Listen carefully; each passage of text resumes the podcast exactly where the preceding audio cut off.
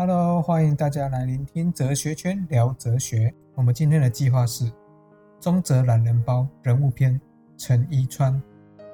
我们今天要来谈论一个宋明儒学当中重要的哲学家陈一川先生。大家或许对他相当的陌生，但如果我们谈到宋明理学，即是程朱理学，此程即是代表陈一川。他的哲学思想深度影响了朱子。一川有个哥哥叫做陈明道。伊川和他哥哥又被称为二臣，此二人可来头不小。年幼时曾学于周濂溪，他们的表叔又是张衡曲，邵康节又是二臣的好朋友。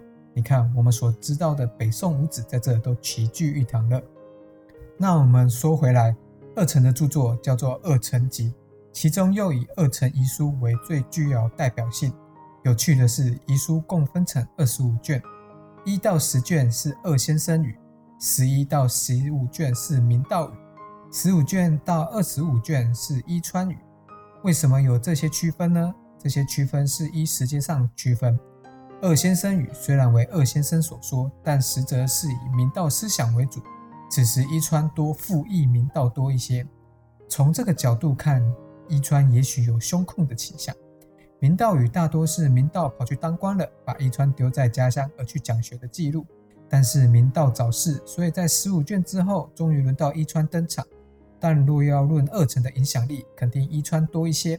所以我们常说，想当哲学家就要有本事多活一天，因为当你老了最大了，别人就动不了你，得等到你死了才能批评你。伊川的思想乃下开诸子哲学，依其本人所述，他的思想跟他哥哥一样，但其实是伊川的思想与明道不一样，不仅是思想上不一样。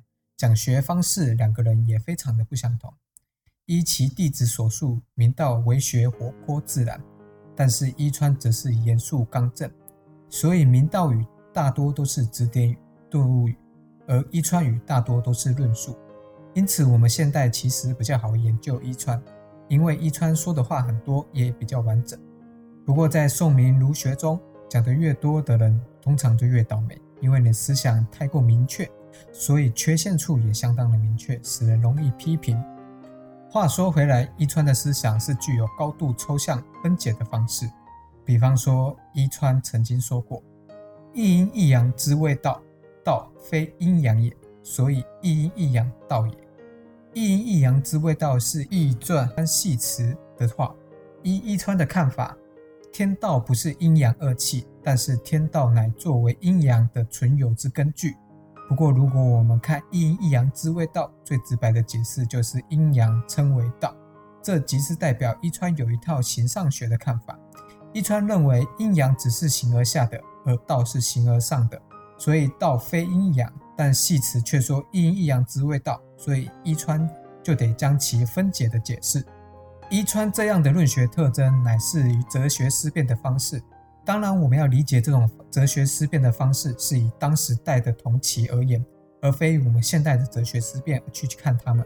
这样的哲学思辨的方式，以表示伊川对于心性的看法。他说：“恻隐故是爱，爱自是情，人自是性，岂可专以爱为人？”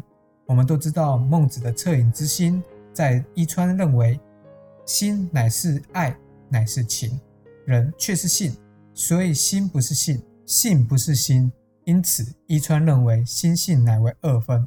如果我们从功夫的角度去看，伊川提出的是涵养需用静，静学则在自知。所谓涵养，即是整齐严肃；所谓静，即是心无旁骛。那为什么涵养需用静呢？